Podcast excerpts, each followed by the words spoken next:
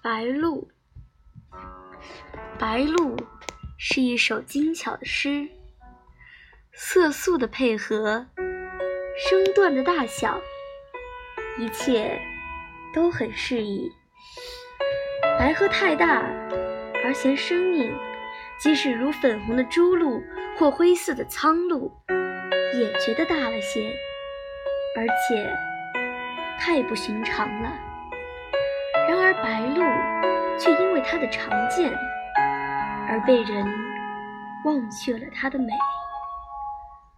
那雪白的蓑毛，那全身的流线型结构，那铁色的长喙，那青色的脚，增之一分则嫌长，减之一分则嫌短，素之一忽则嫌白，黛之一忽。则嫌黑，在清水田里，时有一两只白鹭站着钓鱼，整个的田变成了一幅嵌在玻璃框里的画。田的大小，好像是有心人为白鹭设计的镜匣。晴天的清晨，每每看见它孤独地站立于小树的绝顶，看来像是不安稳，而它。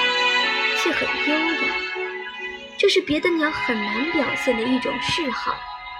人们说它是在爱望哨，可它真的是在望哨吗？黄昏的空中偶见白鹭的低飞，更是乡居生活中的一种恩惠。那是清晨的形象化，而且具有生命了。或许有人。会感到美中不足。白鹭不会唱歌，但是白鹭本身不就是一首很优美的歌吗？不，歌未免太铿锵了。白鹭实在是一首诗，一首韵在骨子里的散散文诗。